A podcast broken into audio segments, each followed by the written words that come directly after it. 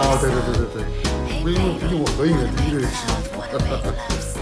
但是我觉得你说你喜欢孙瑞也是一件很 make sense 的事情，因为我其实后来你知道吗？我一开始入坑的时候我是个 N 狗，嗯，但是随着我们之前盘点过的塞纳河这种扯头花事件，从二零一七一八年开始，他们自从所有 N 队成为土榜神器之后，他开始走向一个没落。卡皇出事情了，马路 CP 出事情了，黄婷婷出事情了，很多人都出事情了。之后，我开始去推 S 队了，而且当时 S 队的公演好看。它其实好看在什么地方呢？我不敢说 S 队公演的它的质量跳舞是最好最齐的，但是毕竟它大部分人是一期生组成的嘛，我觉得只要有呃戴墨在、钱贝婷在、孔萧莹、许佳琪、吴哲涵这几个老人在，他 MC 是肯定没有什么问题的。然后在二期生里面 MC 最好的人，我觉得就是孙瑞。孙瑞后来何止是二期生最好，我觉得他后来是一个人扛起了 S 队。然后后来我就开始不看他们的这种纯公演了，以后还是会看的，但是我开始去补，就是 B 站上有一个合集，叫做呃 S 队所有的 MC 合集，我开始去补那个档。那么在补那个档的过程当中，我就注意到了孙悦，啊不是孙悦，孙瑞，我就是注意到孙瑞。最近在看浪姐啊，你就会发现孙瑞这个人非常非常的有梗。如果说你会喜欢一个口才比较好的人，而且这个人歌舞能力也是有，而且又盘量调顺，在性格上是比较成熟的话，孙瑞是一个很好的李一桐的代餐。凭什么就是李一桐的代餐？孙瑞就孙瑞了，好不好？这这个我要说一下，就是从孙瑞来说的话，他就是二期生进来的时候，其实去 S 队做进 S 队的是比较惨的，因为他不是一个新的独立的队伍，本身那个 S 队他本身有自己的粉丝基础，你新来的人等于就是在原来一碗粥里面再挖两勺，本来就有限，所以 S 队当时二期生进 S 队的人都是属于混的。就进不入不了圈的人是属于这种，而且是比较低调的那种来说的。每次公演还不是全部都能上，每次可能只能选两个或者三个，我有点印象不深了，因为太久之前了，那么是这个样子。所以那时候可能注意到孙瑞吧，因为比较，大概我比较喜欢那种喜欢的人少的那种。其实大家就是就博存在感的那种感觉，就其实大家都会有这个心态嘛。对于大红的人，你可能不会让他留下印象，但反而就是粉丝基数少的时候，你可能会说，哎。可能他会记住我，他对你会比较好，握手时间会长，大家聊天时间会多一点。那在那通过那些来说，对孙瑞留下印象。那从当然，孙瑞到后来的这个发展是绝对不会超出当时我们作为粉丝的那个期待和期望，根本就不敢想。我们认为这是买五百万彩票都中不了的概率。但是造成这个的情况呢，我也说就是多种因素，它是所谓天时地利人和。首先，他要当时参加的就是综艺节目，一定要是。如果他是进了另外一个综艺节目，那可能路完全不一样了。嗯。然后第二个是，如果当时没有 N 队的那么多人退出选举，那我觉得他也不太可能，就算是参加了综艺，也不太可能说站在现在目前这个位置上。那么第三个呢，也是说，就是说到年龄了，他的这个时间，他可能就是已经算老成员之一了。而且 S 队很多老人，他又不屑于说再去搏杀这个在总选上面的成就感。那所以说，他找到了这么一个机会，并且还两次。而且，我到后，其实我在他就翻红之前的一段时间，有很段很长一段时间已经不关心嘉兴路的事情了。但是，在总选完第一年以后，我会去看，我去看了他，就第一就是总选冠军的那次握手会，我去了。那他说你这么久没有来，但是当时我看到就是那些粉丝的基础量是很吓人的，因为以前他是属于排队最快的嘛，对，很快就排完完就很快。但那一次是大大出位的，然后我才发现真真正的是出圈了，而不是。进来了，进来了，而不是靠几个粉丝拉动了整体这种这种情况。对，而且那一年孙瑞夺冠的那一年总选的名字，我记得叫做“创造炙热的青春”，记得吧？当时我已经退出了。哦，只有你会背这么多东西。所以我是塞纳河十级学者呀。嗯，对，赛学。但是你即使分手了，还是会记得关心。对的，就一一一到这个日子，哎呦，分手纪念日，哎呦，他的生日，哎呦，就见面一百天，你就是被这种，就是你记得越清楚，显得越惨。嗯，欧皇侬讲侬不是，侬要讲一个三只节目呀，侬讲三只节目。所以要想创造炙热的青春。那一年呢，子杰大人给这个总选为啥要叫子杰大人？还叫还叫不叫哪能？子杰大人呀，没有子杰，没有我们塞纳河的哦。跟没有邱元康啊没拿塞纳河嘞。确实是的呀，我一直很尊重邱元康的。啊，侬讲三只节目。那年，那年说了嘴巴里要喷麦的。那年总选名字为什么叫《创造炙热青春》呢？是因为刚刚刚差点说成邱元康这个老贼，不是王子杰这个老贼，他非常的聪明啊，他要拉流量嘛。那一年其实和一共派了三三组人马去参加了三个不同的综艺，一个呢就是我们都知道的《青春有你二》，嗯。啊，为首的人马就是我们前面说的啊，像孙瑞、戴萌、莫寒，还有许阳、玉卓，就是 Seven Senses 那几个人。嗯，然后还有像宋欣冉、苏珊珊这样子比较流浪的也有一点，但是可能红不是最红的那一批小孩儿。还有支队伍去参加了创还，忘说了一个最红的，上次也忘了说的，许佳琪，汤汤那一莽吉他。这是我想起来前两天我们说跳舞跳的最好的三位对，最后说完了六个人还不是对，还没想到是谁 哦，是徐佳琪。哎，你知道吗？这个其实可以说明一定问题的，就是为什么总是忘记说她。一方面可能因为我自己不推她，嗯，还有一方面就是说她没有给我造成一种什么印象，她是一个让我觉得无聊的美女。她是的舞，你说在跟安吉 battle 的时候，她是跳得更好的吗？我不觉得。但是最最起码宋欣冉给我们的印象是她是比较柔柔柔美的嘛，比较她可爱她是四季生正统偶像的代表。然后苏珊珊是什么？我对死亡歌姬，就是她一首歌，哪怕是他自己写，他永远找不到调，拿到麦克风，哎，我怎么调找不着了？就是很很可爱。我觉得苏珊珊就是像我本人的一个真实性格写照一样。又来了，好了，来说下去这个节目。对，然后第二个节目就是创，创当时派了一些什么人呢？呃，现在很红的恩景 CP，造奥对造奥，造 奥第一个上来 battle 比这个跳舞也是被批的这惨绝人寰。嗯，当然这可能是剧本啦。还有我们现在恩景 CP 里面的这个黄恩茹，音乐剧美少女，还有那个马玉玲，还有陈倩楠，然后还有这个陈珂。但是这一队人其实说实话，在创里面除了造奥之外，没有一个人是有流量的。那么第三个节目那就他妈的更糊了。第三个节目就是《炙热的青春》，呃，叫《炙热的我们》还叫《炙热青春》，我忘了。这个是叫听没听说过侬听没听过？欧皇，你听说过吗？没有。就是这这个节目可能只有我记得。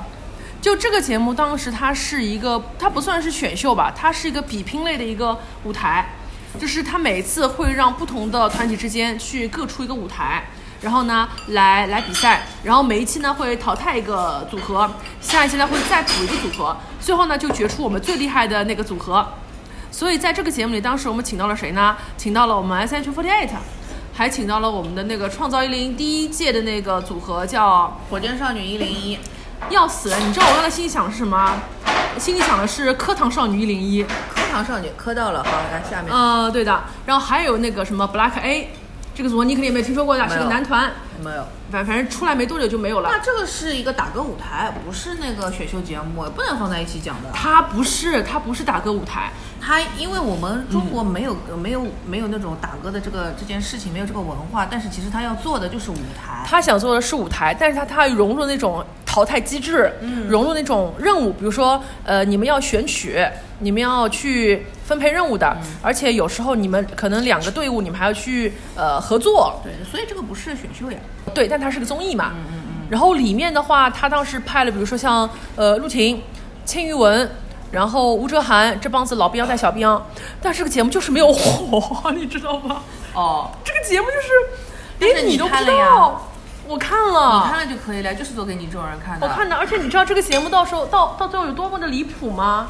因为他每一集不是要淘汰一个队伍嘛，啊可是问题来了，你淘汰了这个队伍，什么队伍来顶呢？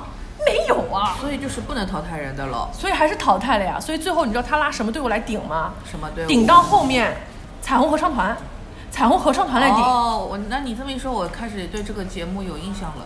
对，因为我们可能都以为他是那种像音乐银行、人歌那种打歌舞台，但是到最后它就变成了一个正大综艺，啥人侪可以来上一上啊。嗯，这就让人觉得他不是很专业了，因为你比的这种纵度和深度是不一样的嘛。你彩虹合唱团你是站桩。唱歌，但是不是说站着唱歌不好啊？你是另外一种表演形式，你带来是一种声音的愉悦和里面的一些梗带来一种幽默感。嗯，但是舞台就是舞台，打歌就是打歌。为啥我在查了尬语？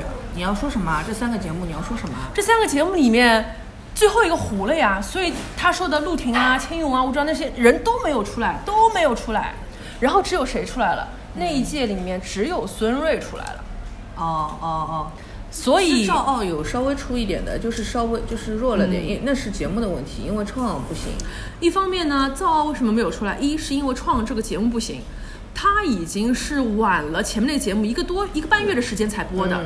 那么你也知道，那个选秀世界三百粉，嗯，就我们这种人啦。除了我们这种人，哎，我们这种人不是你们这种人啊，我们这种人会同时追两个节目，但是因为前面一个节目已经放了一个半月了嘛，你对一些妹妹们都已经有一些非常深厚的印象，你要要推的人了，你再来一个节目，你就会对他进行一些争辩，嗯，比如说你这个滤镜怎么这么难看，嗯，对吧？你这个剧情感怎么这么强？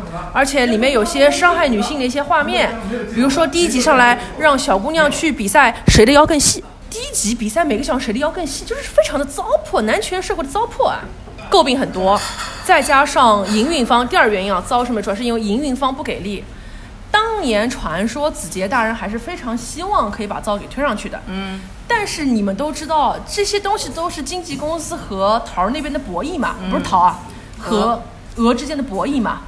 造奥没有得到一个地方，虽然他是第二名，但是他的曝光还还有他的一个资源是不太够的。嗯，除了一些除了单曲之外，还有一些团综之外，没有啊，这个抠脚啊个不够。，这个不够纯纯的是王子杰不行呀。嗯，他那个鹅那边我觉得已经仁至义尽了，都给他第二了。后面是王子杰，他没有后续别的资源给他呀，像藏奥，你们现在听说他有什么别的动作了？好像在演戏。藏奥已经哦，改换就是什么？